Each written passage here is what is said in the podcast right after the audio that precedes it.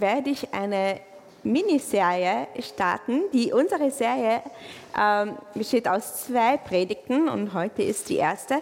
Die Serie heißt Sinn und Zweck. Und äh, die, diese Serie ist auf Johannes 17 im Neuen Testament basiert, wo Jesus ein intimes Gebet betet vor der Kreuzigung, bevor er aufs Kreuz geht. Und äh, das heutige Thema ist Sinn des Lebens. Und nächste, nächstes Mal geht es äh, um Zweck, aber ich werde nicht alles verraten. Aber heute geht es um äh, den Sinn des Lebens. Ähm, das ist eine große Frage. Das ist eine sehr, sehr große Frage. Was ist der Sinn des Lebens? Äh, viele Leute googeln das. viele Leute haben Fragen. Das ist eine Frage, die viele Menschen beschäftigt. Warum bin ich überhaupt da? Was ist mein Ziel da? Wieso mache ich das alles? Wieso passiert das alles? Was ist der Sinn? Wieso bin ich überhaupt am Leben?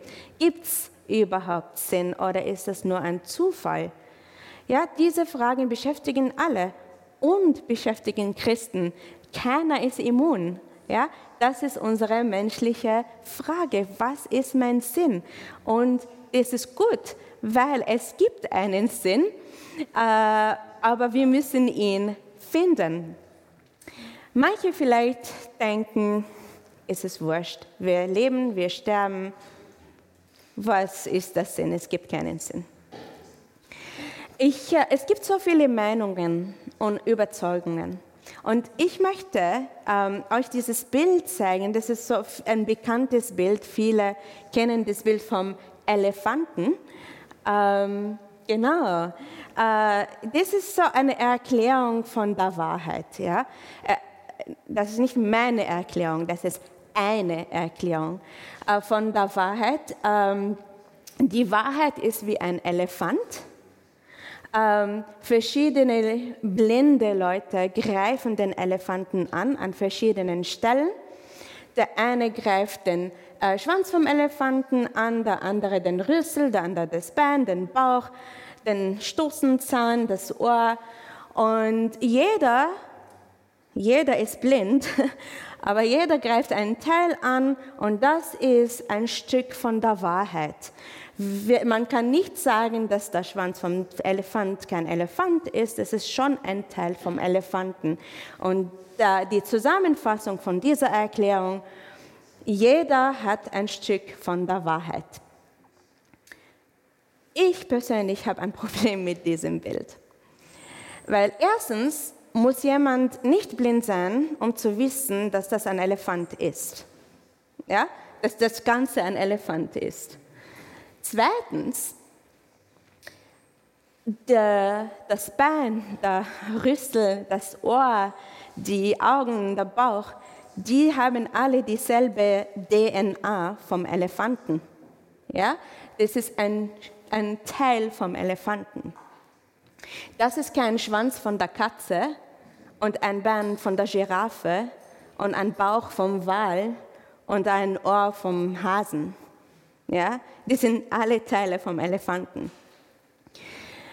Es kann nicht sein, dass ein Atheist, der an keinen Gott glaubt, und ein Hindu, der an 350 plus Götter glaubt, dass beide ein Teil von einer Wahrheit sind. Das geht nicht. Das ist eine andere DNA das sind andere Richtungen. Ja? Da, das, da, das, da, der Elefant ähm, hat, also wenn wir diese Teile zusammenbringen, entsteht ein Elefant. Wenn wir die anderen Teile, also von verschiedenen Richtungen, zusammenbringen, dann gibt es nur Chaos und Verwirrung. Wenn wir jetzt wirklich verschiedene Teile von verschiedenen Tieren hätten, dann wäre das kein Elefant. Dann wäre das ein Picasso-Bild. ja, also nur Verwirrung. Und deswegen habe ich ein, ein Problem mit dieser Erklärung. Das heißt, es gibt eine Wahrheit, es gibt verschiedene Überzeugungen von der Wahrheit. Ja? Und, und das heißt nicht, dass alle Überzeugungen die Wahrheit sind. Wir sind in einer in einem Gottesdienst, wir sind Christen, also das heißt automatisch, dass wir an Jesus glauben. Ähm, also für uns ist Jesus die Wahrheit. Aber es ist nicht genug zu sagen, ja, ich bin Christ, Jesus ist meine Wahrheit. Wieso? Wieso hast du diese Überzeugung? Und das ist wichtig, dass wir Fragen stellen, weil Gott uns Antworten gibt. Erstens haben wir die Bibel, die uns vieles erklärt. Zweitens haben wir den Heiligen Geist, der uns Sachen zeigt und erklärt. Und wir haben einander Christen und wir begleiten einander. Also Gott hat uns so viele Tools gegeben. Er scheut nicht davon, uns Sachen zu erklären. Wir müssen nicht alles selber entdecken. Wir sind auf einer Entdeckungsreise mit Jesus. Die, ich habe gesagt, das ist äh, die Predigt von heute und vom nächsten Mal. Ähm, die Predigten sind auf Johannes 17 basiert, aber heute werden wir uns mit den ersten fünf Versen ähm, beschäftigen. Das, ich habe dieses äh, Gebet äh, schon oft gelesen, und, aber ich habe nie stundenlang mit den ersten fünf Versen beschäftigt. Dann habe ich mich entschieden, darüber zu predigen und ich habe mich tatsächlich Stunden und Tage lang mit den ersten fünf Versen beschäftigt. Es ist, äh, es ist immer schön, neue Sachen zu entdecken. Äh, es ist nie Fahrt mit Jesus. Und ich möchte gleich mit dem ersten äh, Vers anfangen von Johannes 17 und nicht einmal den ganzen Vers, weil ähm, also Johannes 17 Vers 1 Ganz am Anfang, das ist nicht der ganze äh, Vers, nachdem Jesus alles gesagt hatte, da muss ich stoppen. Äh, bevor ich den Rest lese, nachdem, nach was? dann wird man neugierig. Und dann habe ich den Fehler gemacht, neugierig zu sein. Dann habe ich mich mit vielen Kapiteln davor beschäftigen müssen, weil da redet Jesus viel na, vor dem Wort nachdem. Also, das geschieht am Passafestabend, der Abend vor der Kreuzigung. Und Jesus redet so viel, wirklich, das ist kapitellang Rede von Jesus. Ähm, und, und, und er redet mit den Jüngern und dann betet er. So, ich habe eine kurze äh, äh, Zusammenfassung für euch vorbereitet. Ähm, es beginnt mit Johannes 13. Da beginnt Jesus so richtig, die Jünger vorzubereiten vor seiner, auf seine Kreuzigung und auf das, was, sie auf, äh, was auf sie zukommen wird. Johannes 13, Jesus sagt in dem Kapitel voraus, dass er verraten wird Jesus sagt voraus, dass Petrus ihn verleugnen wird. Petrus war ein Jünger von Jesus. Äh, Johannes 14. Jesus sagt ihnen, ich bin der Weg zum Vater. Äh, Jesus verspricht den Jüngern den Heiligen Geist, dass er kommt nach, also nach Jesus, nach Jesus, nachdem Jesus sie verlässt, kommt der Heilige Geist. Er lässt sie nicht alleine. Johannes 15, Jesus sagt, ich bin der wahre Weinstock, ihr seid mit mir verbunden, ich bin mit dem Vater verbunden, durch mich seid ihr mit dem Vater verbunden. Ich lebe in euch, ihr lebt in mir. Das ist in Johannes 15. Und dann warnt er sie davor, also dass die, die, die Welt, also die Nichtgläubig, sie hassen, die Nichtgläubigen werden sie hassen, weil sie an Jesus glauben. Er warnt sie davor. Und dann Johannes 16 äh, erzählt, sie, äh, erzählt Jesus ihnen von den Werken des Heiligen Geistes. Und er sagt, okay, ich verlasse euch. Ihr werdet traurig, es wird Schwierigkeiten geben, aber die, Trauer, die Traurigkeit wird sich in Freude verwandeln. Er gibt ihnen Hoffnung. Und er schließt Kapitel 16 mit diesem Vers ab, Vers 33. Also das alles hat er erzählt, was ich euch gerade gezeigt habe. Und dann sagt er, ich habe euch das alles gesagt, damit ihr in mir Frieden habt. Hier auf der Erde werdet ihr viel Schweres erleben. Aber habt Mut, denn ich habe die Welt überwunden. Wow. Das, so schließt er seine Rede ab und dann kommt das Gebet. Johannes 17, Verse 1 bis 5. Das Kapitel hat 26 Verse, aber heute lesen wir die ersten fünf. Nachdem Jesus all das gesagt hatte, blickte er zum Himmel auf und sagte, Vater, die Zeit ist gekommen, verherrliche deinen Sohn, damit er dich verherrlichen kann. Denn du hast ihm Macht über alle Menschen auf der ganzen Welt gegeben. Er schenkt allen, die du ihm gegeben hast, das ewige Leben. Und das ist der Weg zum ewigen Leben, dich zu erkennen, den einzig wahren Gott und Jesus Christus, den du in die Welt gesandt hast. Ich habe dich hier auf Erden verherrlicht, indem ich alles tat, was du mir aufgetragen hast. Und nun, Vater, verherrliche mich mit der Herrlichkeit, die wir schon teilten, ehe die Welt erschaffen wurde. Und ich möchte einen Vers hinzufügen, ähm, äh, das, Robin, das ist ganz am Ende unten, äh, Vers 24 vom selben Kapitel. Das, ähm, das, das mache ich jetzt spontan, dass ich das jetzt lese. Und das, äh, wie gesagt, äh, Vers 24. Vater, ich möchte, dass die, die du mir gegeben hast, bei mir sind, damit sie meine Herrlichkeit sehen können. Du hast mir die Herrlichkeit geschenkt, weil du mich schon vor Erschaffung der Welt geliebt hast. Okay. Aber jetzt möchte ich, also mit Vers 24 werden wir uns so zum Schluss mehr beschäftigen, aber er gehört dazu zum Thema. Okay, also wir sind zurück bei Verse 1 bis 5. Genau. Der christliche Glaube ist der einzige Glaube, in dem Gott dreieinig ist. Gott ist ein Wesen, ewig in drei Personen. Der Vater, der Sohn, der Heilige Geist. Alle drei sind gleich in der Göttlichkeit und sie lieben einander. Und sie sind ein Gott. Hier in Johannes 17 redet Jesus, Gott der Sohn, mit Gott der Vater. Jesus betet ein sehr persönliches Gebet und das gibt uns einen Einblick in die intime Beziehung in der Dreieinigkeit. Bevor wir weiterlesen, äh, viele von euch kennen mich, ich muss Sachen auspacken. was macht diesen Gott aus? Und was hat das mit dem Thema des Sinn des Lebens zu tun? Was macht diesen Gott aus und was ist der Sinn des Lebens?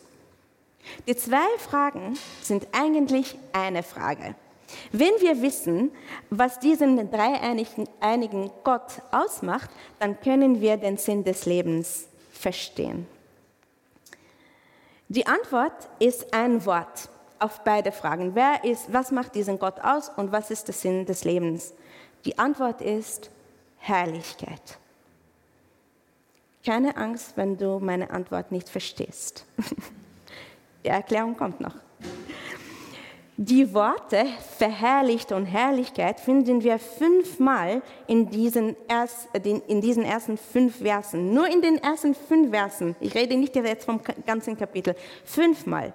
In Vers 1, genau, verherrliche, verherrlichen. In, in Vers äh, 4, genau, äh, hier auf der, äh, ja, ich, ich habe dich auf äh, Erden verherrlicht, indem ich alles tat, was du mir aufgetragen hast. Und nun, Vater, Vers 5, verherrliche mich mit der Herrlichkeit, die wir schon teilten, ehe die Welt erschaffen wurde. Also, wenn man so viel, äh, wenn das Wort so, äh, so oft äh, erwähnt ist, dann heißt das, dass das Wort schon wichtig ist in diesem Kontext. Und deswegen ist es wichtig, dass wir uns mit dem Wort auch auseinandersetzen. Also, bevor wir in den Text eintauchen, schauen wir uns das Wort Herrlichkeit an, weil das ist so wichtig, damit wir denn das Gebet verstehen. Wovon redet Jesus? Ja? Wenn wir etwas Tolles sehen, dann sagen wir auf Deutsch herrlich. Ja? Auf Hebräisch heißt, ähm, Entschuldigung, bevor ich das spreche, etwas Herrliches hat etwas Prachtvolles äh, an sich. Ja? Ist, äh, man bewundert es wie ein Sonnenaufgang. Es ist herrlich und prachtvoll. Prachtvoll.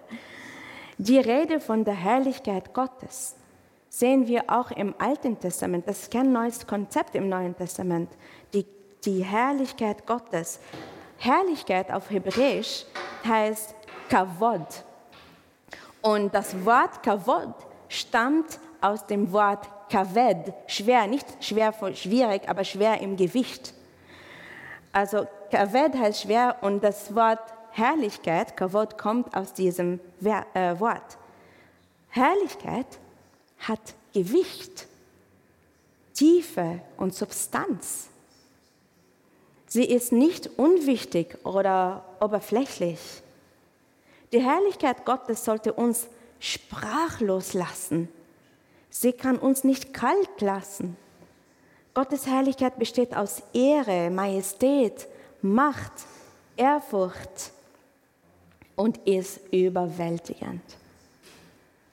Den Juden im Alten Testament war das sehr, sehr bewusst und real.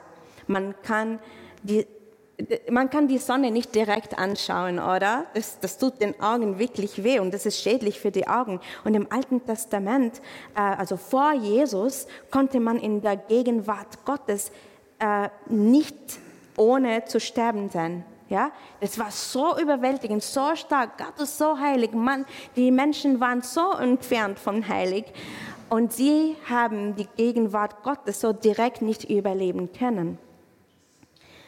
Jesus redet hier in diesen Versen über drei Arten von Herrlichkeit. Die erste Art ist Herrlichkeit vor Beginn der Zeit. Und dann die gegenwärtige Herrlichkeit und dann die zukünftige Herrlichkeit. Drei in diesen Versen allein. Und ich möchte mit dem ersten Punkt anfangen die Herrlichkeit vor Beginn der Zeit. Johannes 17,1 ja, sagt Jesus, Vater, die Zeit ist gekommen, verherrliche deinen Sohn, damit er dich verherrlichen kann. Und Vers 5, und nun, Vater, verherrliche mich mit der Herrlichkeit, die wir schon teilten, ehe die Welt erschaffen wurde. Was wir hier sehen, ist, dass der Sohn den Vater verherrlicht und der Vater den Sohn verherrlicht. Und sie tun das seit vor der Erschaffung der Welt. Sie verherrlichen einander. Und wir sehen im Johannes 16, dass der Heilige Geist den Sohn verherrlicht. Johannes 16, Vers 14. Er wird, er, der Heilige Geist, wird mich, Jesus, verherrlichen, indem er euch alles offenbart, was er von mir empfängt. In all der Ewigkeit haben Vater, Sohn und Heiliger Geist einander verherrlicht und miteinander kommuniziert und einander ewig geliebt. Okay, schönes Bild, oder? Vater, Sohn, Heiliger Geist, die lieben sich, sehr schön. Was hat das mit mir zu tun? Ist die Frage. Vielleicht nicht deine Frage, aber meine Frage. Was für eine Implikation hat das? Es gibt mindestens zwei Implikationen, zwei Punkte, die ich machen möchte. Wäre Gott nur eine Person, Also wir reden von einem Gott, aber ich rede von den Personen. Wäre Gott eine Person, hätte er, bevor er Menschen erschaffen, Liebe nicht gekannt gehabt. Liebe wäre an die zweite Stelle gekommen, weil wen soll er lieben, wenn er alleine da ist, oder? Eine Person, niemand anderer. Wen liebt er? Dann wäre Liebe nicht an der ersten Stelle gewesen. So ein Gott würde Liebe zwischen gleichen Personen nicht kennen. In dem Fall wäre Macht wichtiger, weil Gott mächtig und mächtiger als Menschen ist. Er hat die Menschen dann erschaffen und Macht ausgeübt. In der, er hat in der Schöpfung auch. Gell? Er liebt sie, aber sie sind ihm nicht gleich und mit ihm sind sie auch nicht vergleichbar. Im christlichen Glaube, Glauben hat Liebe vor Macht existiert. Liebe und Beziehung sind im Kern von allem. Liebe war schon in der Dreieinigkeit und aus dieser Liebe hat Gott die Welt erschaffen. Macht ist nach Liebe gekommen. Und das ist wirklich im Kern unseres Glaubens.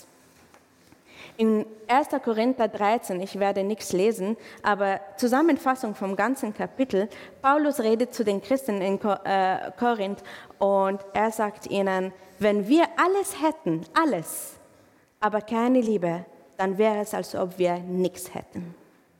Ja? Du kannst alles haben, wenn du Liebe in, nicht in deinem Herzen hast, die Liebe Gottes, ja? dann hast du eigentlich nichts. Und die zweite Implikation, also die erste, Liebe war an der ersten Stelle von Anfang an. Die zweite Implikation, nur wenn wir Gott mit unserem Leben verherrlichen, werden wir wirklich glücklich. Was bedeutet das? Der Glaube an Gott, einfach zu sagen, Gott existiert. Ja, es gibt einen Gott, es gibt diese Kraft im Himmel. Ja, genügt nicht. Der ultimative Zweck vom Leben ist, Gott zu verherrlichen. Wieso hat ein dreieiniger Gott überhaupt die Welt erschaffen, wenn er schon Beziehung in sich hat? Er hat die perfekte Liebe, die perfekte Beziehung in sich vom Anfang an gehabt. Er hat viel mehr und bessere Freude in sich, als er jemals von uns bekommen könnte. Wir sind ein Kopfweh für ihn, muss ich sagen. ähm, wie gesagt, er hat die perfekte Beziehung, die perfekte Freude in sich gehabt. Aber er hat die Welt erschaffen, nicht um Freude von uns zu bekommen, sondern um diese Freude zu teilen, um diese Liebe zu teilen. Wir sind im Ebenbild Gottes erschaffen. Das sehen wir ganz am Anfang. Wenn du die Bibel aufschlagst, das erste Kapitel in der ganzen Bibel, ja, 1. Mose 1 steht drinnen, wir sind im Ebenbild Gottes erschaffen. Wir müssen nicht so, so weit suchen. Vom Anfang an sagt uns Gott, Du bist in meinem Ebenbild erschaffen. Das heißt, es, es gibt Ähnlichkeiten. Der Vater, der Sohn und der Heilige Geist, Heilige Geist suchen nicht ihre eigene Herrlichkeit, sondern die Herrlichkeit Gottes. Sie verherrlichen einander und in dem verherrlichen sie Gott. Das ist ein bisschen kompliziert. Ja? Ein Gott, drei Personen. Sie verherrlichen einander und in dem verherrlichen sie Gott. Aber der Vater verherrlicht sich nicht, der Sohn verherrlicht sich nicht, der Heilige Geist verherrlicht sich nicht. Sie verherrlichen einander. Und in dem wird Gott, der Gott verherrlicht. Das heißt, wenn ich im Ebenbild Gottes erschaffen wurde, wen verherrliche ich? Mich oder Gott? Wenn du im Ebenbild Gottes erschaffen bist, wie könntest du glücklich sein, wenn du für deine eigene Herrlichkeit lebst? Wir können wirklich glücklich sein, nur wenn wir für die Herrlichkeit Gottes leben. Okay, man könnte vielleicht zwei Sachen aus dem, was ich gesagt habe, äh, hören. Die zwei Punkte, die man hören könnte. Wenn du Gott verherrlichst, dann wirst du glücklich. Oder vielleicht hast du gehört, du solltest Gott verherrlichen, um glücklich zu werden. Sehr ähnliche Punkte, aber ganz unterschiedlich. Ich habe den ersten Punkt gemeint. Wenn du Gott verherrlichst, dann wirst du glücklich. Wenn leider ist die zweite Option oft der Fall. Wir machen Abmachungen mit Gott, mit Bedingungen. Ich verherrliche dich, aber du musst das und das und das und das für mich machen. Ja, ich habe meinen Job gemacht, du hast, ich habe dich verherrlicht und jetzt tust du deinen Job und du machst mich glücklich. Und diese Abmachungen sind eine Katastrophe. Wenn du jemanden liebst, damit dich die Person glücklich machst, dann liebst du dich selbst. Du liebst diese Person nicht. Du nutzt diese Person, um dich glücklich zu machen. Wenn wir jemanden wirklich lieben, dann wollen wir diese Person glücklich machen, ohne Bedingung, weil wir sie lieben. Und oft sind die Menschen, die wir lieben, die Menschen, die uns auch verletzen. Aber wir lieben sie trotzdem. Wir hören oft, und auch in der Vignette Linz habt ihr oft gehört, geben ist seliger als nehmen. Das ist biblisch, das ist in der Bibel. Wenn du für deine eigene Erfüllung lebst, dann wirst du nie erfüllt. Aber wenn du dafür lebst, deinen Gott und deine Mitmenschen zu lieben, dann wirst du glücklich. Aber in unerwarteten Vorstellungen. Wir haben gewisse Vorstellungen, was uns machen könnte. Ja? Wir haben Listen im Kopf, wir haben Erwartungen. Ähm, aber Gott macht uns glücklich auf seine Art und Weise, weil er weiß, was das Beste für uns ist. Ich möchte euch ähm, zwei Beispiele geben. Ähm, viele von euch wissen, dass wir jahrelang in England waren, in einer Vineyard dort, Trent Vineyard. Wir waren acht Jahre in, die, in der Kirche. Und ähm, die, es ist eine große Kirche und jetzt mittlerweile ist sie größer geworden, aber sie war schon groß, wie wir dort waren. Und alle drei Monate haben sie einen, Taufen, einen Taufe-Gottesdienst, wo sich 10 bis 15 Leute äh, taufen lassen. Sie äh, wollen Jesus nachfolgen. Und äh, weil diese Kirche so aktiv ist, gell, die, viele Leute hören von Jesus und erfahren von Jesus und die wollen Jesus nachfolgen und sie lassen sich taufen. Und das war unser allererster äh, Taufgottesdienst dort. Das war vor 15 Jahren, so alt sind wir schon auch wenn der Robin nicht so ausschaut. Ähm, äh, er war schon Erwachsene damals, und fünf, vor 15 Jahren. Und äh, wir waren äh, in, bei diesem Gottesdienst und 15 Leute sind vorne gestanden. Ja, wow, die, die Jesus nachfolgen wollten. Und die Taufe ist ein Zeichen davon. Ja? Ein, neu, ein neuer Beginn mit Jesus. Und die, viele, viele von den 15 Leuten, die, die, ihre Geschichten waren gewaltig. Obdachlose, äh, Alkoholiker, Drogensüchtiger. Jesus, äh, Jesus hat sie vom Dreck rausgeholt und hat neue Menschen draus gemacht. Also wirklich, die Zeugnisse, äh, wirklich, man weint mit. Und eine Frau, eine Frau war in dieser Gruppe, die sich taufen lassen wollte. Und sie war eine wohlhabende Frau. Sie hat viel Geld gehabt, sie hat viel verdient, ihr Mann hat viel verdient, sie haben ein tolles Haus gehabt, Kinder haben, also alles, was auf der Liste sein könnte, hat sie gehabt. Ja? Weil wir sagen, na, Geld kann mir, äh, mich äh, glücklich machen, ein Partner, Kinder, Job, das hat sie alles gehabt. Und eines Tages hat sie in, der, in, ihrem Garten gearbeitet und sie hat so ein tiefes Loch im Herzen gespürt.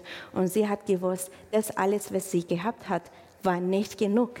Und sie hat sich auf die Suche gemacht und sie hat den Alpha-Kurs entdeckt, dieser Glaubenskurs. Und sie hat Jesus kennengelernt und dann ist ihr Leben komplett vollkommen geworden. Die Wunschliste war nicht genug, um sie glücklich zu machen. Sie hat Jesus gebraucht.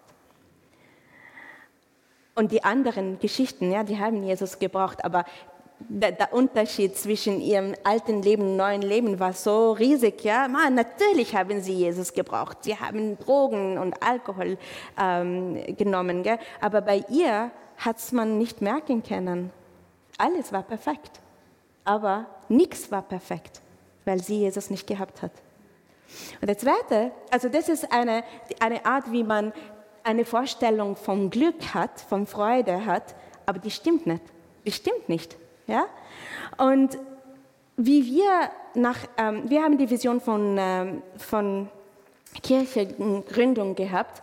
Wir, waren ein, wir haben ein gutes Leben in England gehabt. Wir haben eine tolle Kirche gehabt, tolle Freunde, wirklich gute Jobs. Wir haben kein eigenes Haus gehabt, aber Miethaus, aber es war wirklich gut.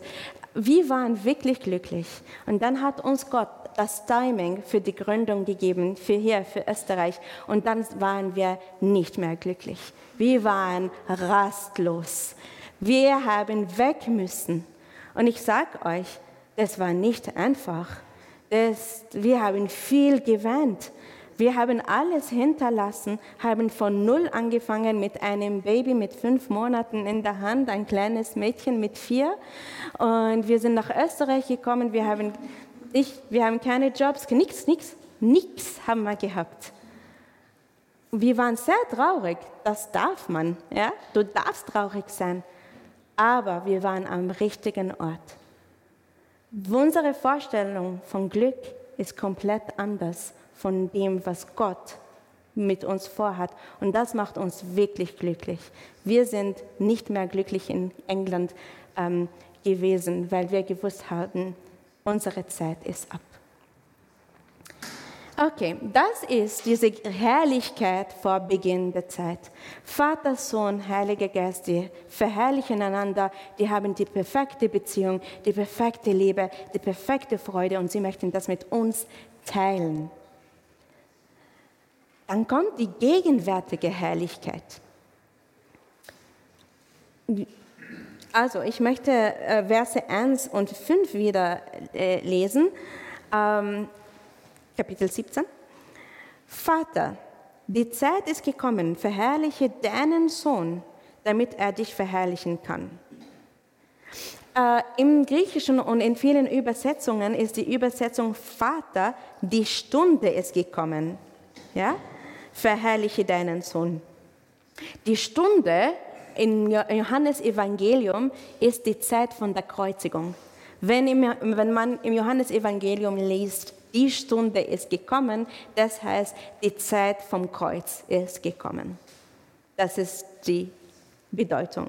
Die Zeit ist gekommen für die Kreuzigung. Und Johannes 5 sagt er, ich lese es noch einmal, äh, nun Vater, verherrliche mich mit der Herrlichkeit, die wir schon teilten ehe die Welt erschaffen wurde.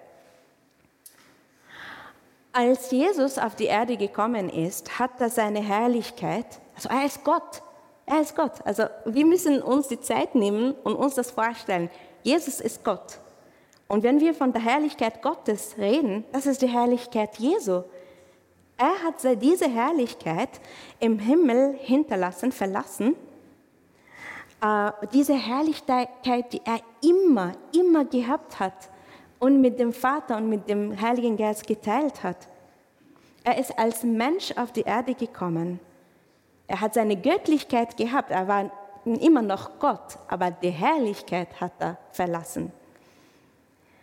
In Philippa ähm, 2, Verse 6 bis 7 sagt Paulus, obwohl er Gott war, er Jesus, bestand er nicht auf seinen göttlichen, göttlichen Rechten. Er verzichtete auf alles, er nahm die niedrige Stellung eines Dieners an und wurde als Mensch geboren und als solcher erkannt. Ähm, auf Griechisch und in anderen Übersetzungen ist der Begriff von er verzichtete auf alles er entäußerte sich. Er hat sich leer gemacht. Ja? Er verzichtete auf alles. Er hat sich leer gemacht. Er entäußerte sich. Robin hat in der vorigen Predigt äh, über Gottes Herrlichkeit und Gegenwart auf Berg Sinai geredet. Dieser Gott, der gleiche Gott, den Mose nicht anschauen konnte, der in seiner Gegenwart Menschen nicht antreten konnten, dieser Gott, so heilig ist er, hat sich entäußert, hat sich von der Herrlichkeit leer gemacht. Und er ist unter uns erschaffene Menschen gekommen. Als Jesus auf die Erde gekommen ist, hat er die göttliche Herrlichkeit verlassen und am Weg zum Kreuz hat er die menschliche Herrlichkeit verloren. Ich möchte das noch einmal lesen. Als Jesus auf die Erde gekommen ist, hat er die göttliche Herrlichkeit verlassen und am Weg zum Kreuz hat er die menschliche Herrlichkeit verloren. Er wurde geschlagen, gepeitscht, entkleidet, sie haben ihn angespuckt, er war nackt und geschämt. Er war nicht einmal ansehnlich oder präsentabel. Er hat, viele Wunden gehabt, er hat geblutet überall, er hat Flecken überall gehabt. Er war nicht einmal ansehnlich. Er hat seine Ehre und Menschenwürde verloren und er kommt aus der Gesellschaft. Ich komme aus der Gesellschaft. Ich komme aus der Kultur. Die ist nicht gnädig. Die ist nicht gnädig. Ja? Also er hat seine menschliche Würde verloren. Er hat nichts mehr gehabt. In Johannes 17 sagt Jesus, dass er verherrlicht sein will vom Vater und jetzt. Jetzt am Weg zum Kreuz. Ja, wir, wir, dürfen nicht vergessen, er betet vorm Kreuz. Ja, das ist der Abend vor, vor der Kreuzigung. Und er sagt, verherrliche mich jetzt. In Vers 1, verherrliche deinen Sohn jetzt. In Vers 5, verherrliche mich jetzt. Die Stunde ist gekommen, jetzt. Er hat alles verloren und sagt, Vater, verherrliche mich jetzt.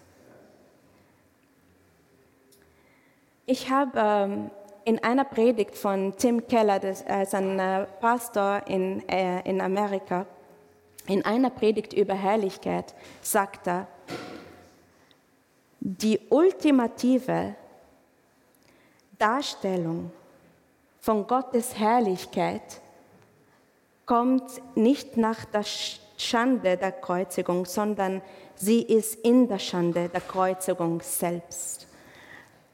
Robin? Du hast sie nicht. Ich lese es noch einmal.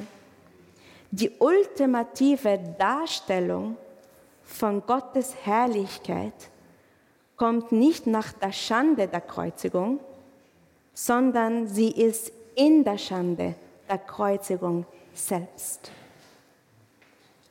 Jesus ist absolut hässlich geworden und uns um uns schön zu machen. Wenn ich mich niedriger mache, damit ich andere wichtiger mache, dann ist das wahre Liebe. Und das hat unser Gott modelliert. Unser Gott hat das modelliert. Was für ein Gott. Was für ein Gott. Ich kann nur staunen. Vielleicht kennen, wir, kennen manche von uns ganz hübsche und schöne Leute, die innerlich so hässlich sind. Sie haben nur die äußere Schönheit, aber wenn man sie kennenlernt, dann entdeckt man, okay, das ist nur äußerlich. Jesus hat eine ungemessene Schönheit im Himmel gehabt. So schön, so hübsch. Und dann ist er sehr gewöhnlich auf der Erde geworden und dann ganz hässlich am Weg zum Kreuz, damit er uns schön macht. Er wurde für unsere Schuld bestraft. Für unsere Sünde wurde er bestraft. Wenn ich an Jesus Christus glaube, dann nimmt mich Gott an und bekleidet er mich mit Gerechtigkeit. Jesus hat den Preis meiner Hässlichkeit mit seiner Schönheit bezahlt. In Johannes 17, Vers 4 sagt er, ich habe dich hier auf Erden verherrlicht. Der Sohn hat den Vater auf der Erde verherrlicht, indem ich alles tat, was du mir aufgetragen hast. Wir haben gelesen in 16, Vers 33, ich habe die Welt überwunden. Es ist vollbracht. Es ist vollbracht. Was, was bedeutet das, dass Jesus uns, äh, unsere Schuld auf sich genommen hat, dass er sich hässlich gemacht hat? Das, das bedeutet zwei Sachen. Erstens Dienerschaft. Der Sinn des Lebens ist das Herz der Dreieinigkeit. Das ist eine andere Orientierung. Dein Wille, dein Wille geschehe. Nicht mein Wille, dein Wille geschehe. Ich bin gern da, aber wo willst du? Wo willst du mich haben? Was willst du? das ich mache. Soll ich da bleiben? Ich bin gerne da. Soll ich da bleiben? Oder willst du, dass ich irgendwo äh, woanders hinziehe? Was willst du? Soll ich in meinem Job bleiben? Oder soll ich woanders arbeiten? Ähm, ich sehne mich nach einer Beziehung, aber bin ich glücklich, wenn ich keine, in keiner Beziehung bin? Meine Vorstellung von Glück und Freude und Gottes Vorstellung sind manchmal anders. Aber was ist die Frage? Ich mache, was ich will, egal was die Kosten sind. Oder mache ich, was Gott will, egal was die Kosten sind. Und die Kosten sind normalerweise mein Stolz und mein Wille. Heißt das, dass er nicht das Beste für uns will? Nein, er will das Beste für uns will. Wir wissen generell nicht, was das Beste ist. Die Frage, die ultimative Frage, Gott, wie kann ich dir dienen, auch wenn ich andere Präferenzen habe? Was willst du? Wenn wir Vater unser beten und sagen, dein Wille geschehe, das heißt, die Frage ist immer, was willst du? habe ich die Bereitschaft, seinen Willen zu tun. Ich bin nicht mehr an der ersten Stelle in meinem Leben. Dienerschaft ist Gott zu verherrlichen, ehren, zu lieben, ihn glücklich zu machen. Der Sohn hat den Vater glücklich gemacht. Er hat alles geopfert. Der Sinn von unserem Leben ist nicht bedient zu werden, sondern Gott und anderen zu dienen. Ein kleines Baby will alles, will bedient werden, oder? Schreit, ich brauche eine neue Windel, also nicht ich, das Baby. oder ich brauche Milch, ich, ich, ich, ich, ja? Aber das Baby wächst auf und dann lernt das Baby hoffentlich, es gibt andere Menschen, es gibt andere Bedürfnisse. Es geht nicht nur um mich, das ist Charakter. Ja, wir entwickeln das, den Charakter. Jesus, was Jesus am Kreuz gemacht hat, war ein Dienst, in dem er sich völlig komplett geopfert hat. Das hat unser Gott gemacht. Und er ist unser Vorbild. Wenn wir unser Egoismus aufgeben, finden wir unsere wahre Identität. Wir sind alle auf der Suche nach dieser Identität. Stellt euch vor, wenn wir alle so leben würden. Weil natürlich, wenn ich mich ständig opfere und die anderen nicht, dann werde ich leer. Ich kann nimmer. Aber wenn wir alle füreinander leben, dann gebe ich und ich empfange von anderen. Dann werde ich nie leer, weil wir einander verherrlichen. Wir, wir lieben einander und wir machen alles füreinander, wie die Dreieinigkeit dann werde ich nicht leer, weil wir füllen einander. Das, das ist die Vision von Jesus für uns. Anderen zu dienen heißt nicht, dass es in Ordnung ist, dass sie gegen uns sündigen. Manchmal müssen wir Menschen konfrontieren. Ja? Also die Rede ist nicht einfach von da stehen und einfach immer das Opfer sein. Das habe ich nicht gemeint. Und das heißt, also das war Dienerschaft. Jesus hat uns Dienerschaft gezeigt. Und auch in dem, in die, in, im Kreuz, in diesem Opfer, ist der zweite Punkt, ohne Veränderung geschieht keine Dienerschaft. Heiligung, wir reden von Heiligung, Jesus ähnlicher zu werden. Das braucht Veränderung. Das Kreuz ist das Einzige, was uns davon überzeugen kann.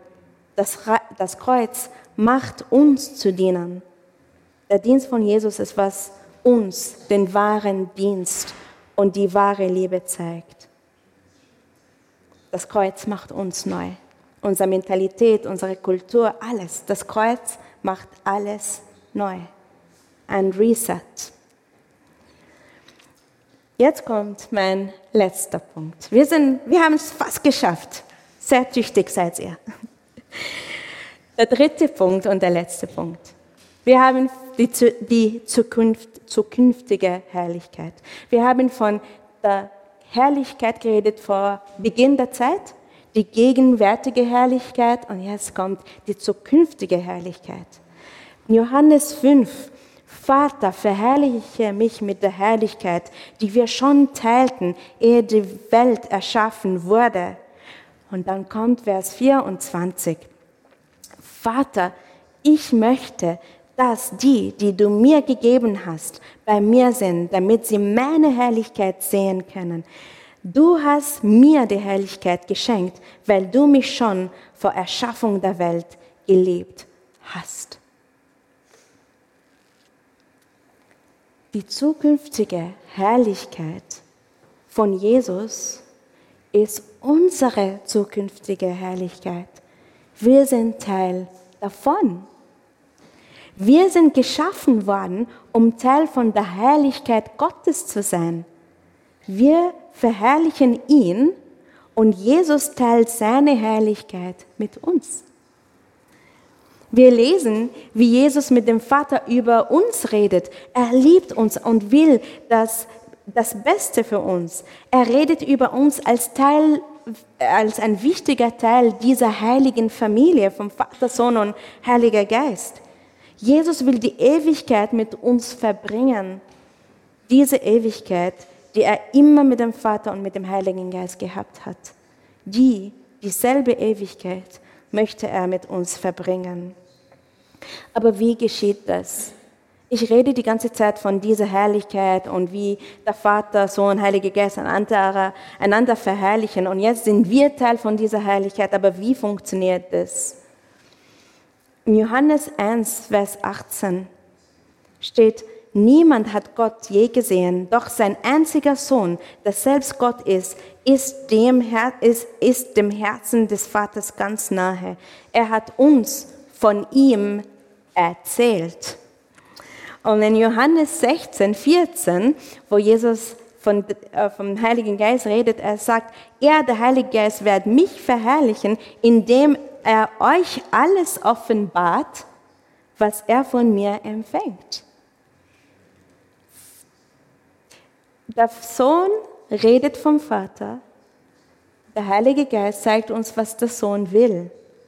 Und so geschieht. Herrlichkeit, verherrlichen. Von Anfang an war das Ziel des Sohnes, uns den Vater bekannt zu machen. In Johannes 17, Verse 2 bis 3 sagt er, denn du hast ihm, dem Sohn, Macht über alle Menschen auf der ganzen Welt gegeben. Er schenkt allen, die du ihm gegeben hast, das ewige Leben. Und das ist der, äh, der Weg zum ewigen Leben. Dich zu erkennen, den einzig wahren Gott und Jesus Christus, den du in die Welt gesandt hast. Das involviert uns. Wir sind im Bild.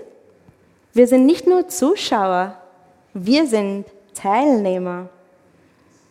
Wir sind gemacht, um Gottes Herrlichkeit zurück zu reflektieren, widerspiegeln.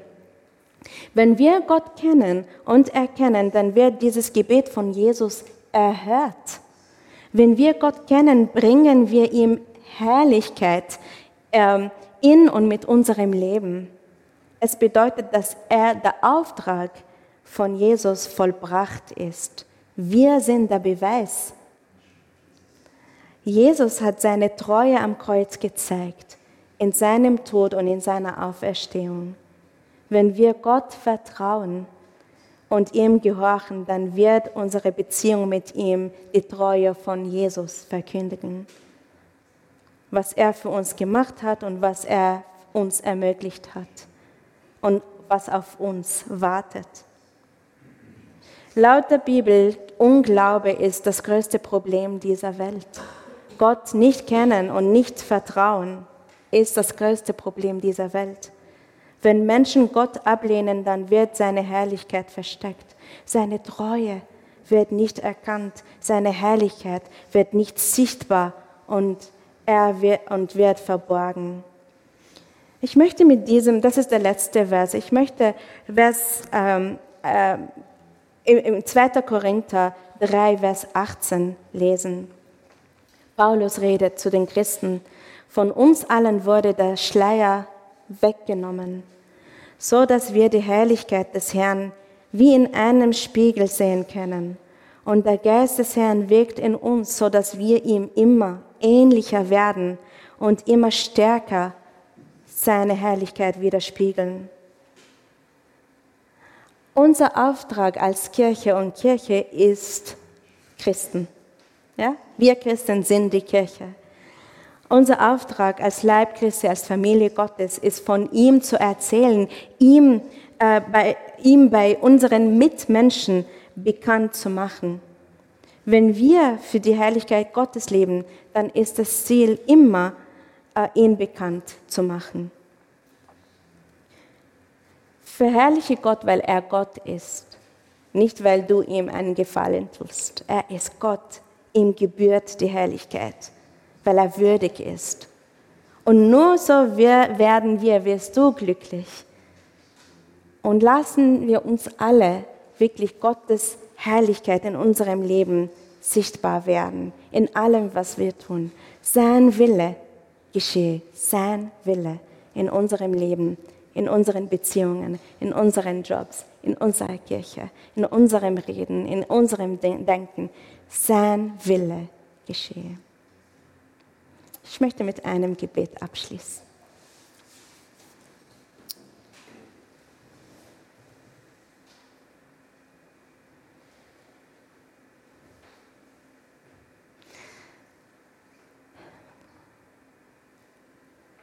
Gott, du bist so wunderbar, so herrlich. Und du bist so demütig. Jesus, du hast dich von deiner Herrlichkeit ganz leer gemacht, damit du uns den Weg zur Herrlichkeit zeigst. Hilf uns, dir ähnlicher zu werden, damit wir andere segnen können, damit andere den Sinn des Lebens verstehen und entdecken können, der, der wahre Sinn des Lebens, nicht der oberflächliche Sinn des Lebens, der nirgendwo hinführt. Wir wollen eine Tiefe mit dir haben. Danke für deine Treue. Wir sind nicht immer gehorsam. Wir sind nicht immer, ähm, wir sind dir nicht immer ähnlich in unserem Verhalten, aber wir wollen dir ähnlicher werden. Du bist das Licht unserer Welt. Du bist der, der Hoffnung gibt. Du bist der, der die wahre Liebe zeigt. Bei dir gibt es Geborgenheit. Trotz die, den Unsicherheiten dieser Welt, trotz den Werten, die sich ständig ändern.